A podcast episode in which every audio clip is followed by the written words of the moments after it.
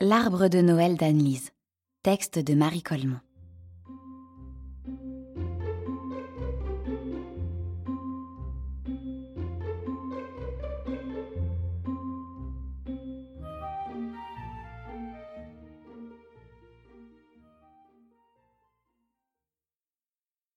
Anne-Lise était toute seule dans la cabane, au milieu de la forêt.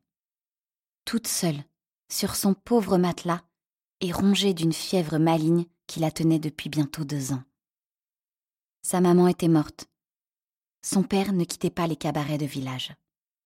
Tantôt l'une, tantôt l'autre des pauvres femmes qui végétaient dans les tourbières de la plaine envoyait là-haut son berger, avec une marmite de soupe au rave, une galette d'orge gris. Mais parfois, le berger trébuchait sur la pente, la soupe se répandait sur les pierres, la galette roulait au ravin, et le berger ne montait pas plus avant. Ces fois-là, Anne-Lise croquait des noisettes, ce qui fait qu'après tout, elle était à peu près nourrie tous les jours. Mais le médecin, direz-vous, que pensait-il de ce régime? Il n'y avait de médecin qu'au bourg, à des lieues de là, à travers des collines couvertes de bois noir. On n'allait pas souvent le déranger. Tout le monde était si pauvre que la misère d'Anne-Lise passait inaperçue. La nuit était venue. Le feu allait s'éteindre. Anne-Lise était toujours étendue sur son lit de feuilles, dont la fièvre semblait faire un lit de flammes. Et pour se distraire, elle regardait les étoiles par les fentes du toit. C'est Noël, songeait-elle. Autrefois, maman mettait un bel arbre au milieu de la chambre, avec des joujoux et des lumières, et elle cuisait de bons gâteaux. C'était fête, et nous chantions mon beau sapin de tout notre cœur. Aujourd'hui, si douce qu'elle fut, elle eut un peu de révolte. Quand même, c'est pas juste. J'ai jamais fait de mal. J'ai toujours aidé ce que j'ai pu. Quand le petit écureuil s'est fait prendre au piège, je l'ai délivré. J'ai tiré de la patte du loup l'épine qui le faisait boiter. J'ai caché le grand cerf rouge dans l'étable, le jour où les chasseurs le poursuivaient. J'ai raccommodé la patte cassée du merle et celle du renard. J'ai nourri les lapins quand le fourrage manquait. Et l'été où il faisait si chaud, j'ai monté tous les soirs un plein arrosoir d'eau au beau sapin du haut de la colline, celui qu'on appelle le roi de la forêt. Et maintenant je suis abandonnée de tous. Si seulement cette horrible fièvre voulait s'en aller. Elle vous mettait dans les yeux de grands cercles de lumière, dans les oreilles des bruits étranges.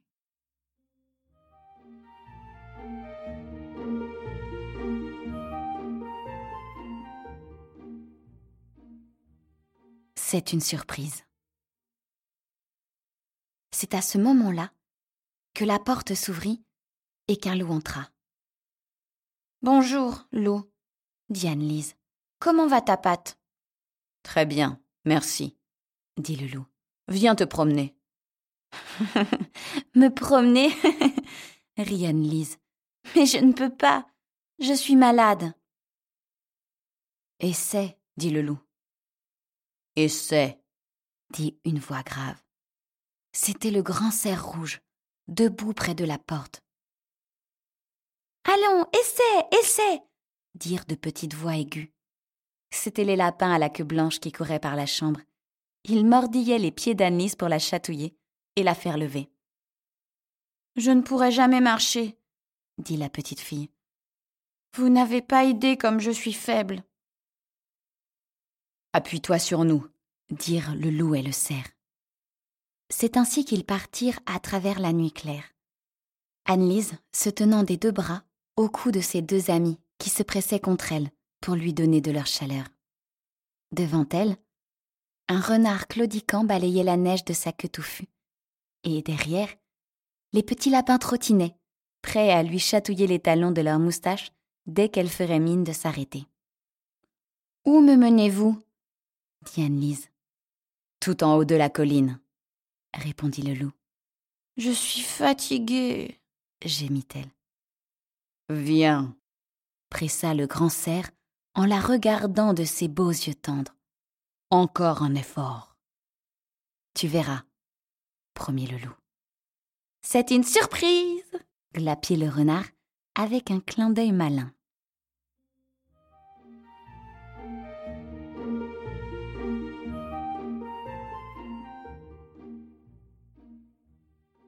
L'idée des lapins. Si je vous disais tout de suite ce qu'était la surprise. L'idée en était d'abord venue aux lapins. Il faut leur rendre cette justice, alors qu'ils tenaient conseil de clan sur un monticule. Quand même, avait-il dit, c'est triste de penser que les polissons du village, même les plus pauvres, auront ce soir un bel arbre dans leur maison pour se réjouir et danser autour, et que, par cette nuit de Noël, la petite Annelise, qui est si douce pour tous, sera seule dans sa cabane, sans un joujou, sans un bonbon. Faisons-lui un arbre de Noël cria étourdiment le plus jeune de la bande. L'idée eut un succès magnifique. Pardon, pardon, dit le roi de la forêt en agitant pompeusement ses branches. Il me semble que, pour faire un arbre de Noël, je suis particulièrement qualifié. Particulièrement qualifié? Oui, certes, il l'était. Il se dressait sur un rond de pelouse fine, au milieu d'une clairière bien dégagée, et il haussait tout droit sa tête pointue jusqu'au ciel. On l'accepta à l'unanimité. Chacun se mit au travail. Ah, mes amis, quelle agitation dans ce coin de la forêt. Les araignées, les grosses, les velues, celles que, malgré sa répugnance, Anne-Lise n'avait jamais voulu écraser, tendirent de longs fils entre les branches, que la rosée se dépêcha de perler. Toute une équipe d'écureuils taillait de leurs dents fines de petits jouets dans les coques de noix, tranchait à ras les pommes de pin, les jetait aux oiseaux, qui volaient les suspendre à l'arbre. Hé, la lune Un coup de pinceau là-dessus, pour que ça brille Ça manque de lumière, dit perplexe un vieux merle qui boitillait, ayant une patte trop courte. Appelons les vers luisants, proposa la mésange. Je jure de n'en croquer aucun. Les vers luisants vinrent par centaines, grimpèrent de ci, de là dans les branches.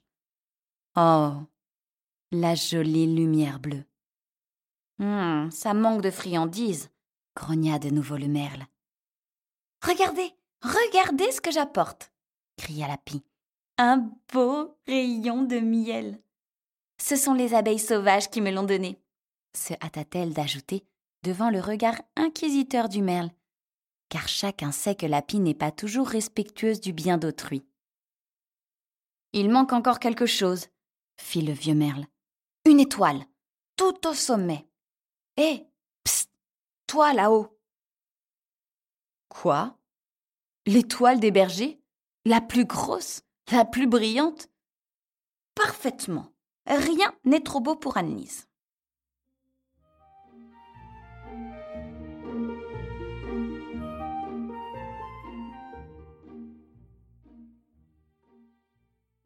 Notre amie. Celle-ci continuait de gravir la colline, à grande peine. Oh là là, que c'était dur. Mais quand elle apparut au sommet de la pente et vit l'arbre, elle fit Oh et joignit les mains. Que c'est joli C'est pour moi C'est pour toi crièrent-ils tous. C'est pour Annelise, notre amie. On l'assit dans un fauteuil de mousse tout exprès préparé pour elle par les taupes. Tous les oiseaux de la forêt se mirent à chanter. L'étoile brillait de tous ses feux. Le miel coulait en larmes blondes et toutes les bêtes se pressaient tendrement autour d'Annelise. Comme tout le monde m'aime, se disait-elle, comme j'étais sotte tout à l'heure de me désoler. Tout le mal et tout le chagrin qui était en elle s'en allait. Il n'y avait plus de fièvre, plus de faim, plus de solitude, plus d'injustice. Il n'y avait plus, sous le ciel de Noël, que la grande amitié de la terre pour une petite fille malheureuse. Alors, elle ferma doucement les yeux et s'endormit, un sourire confiant aux lèvres.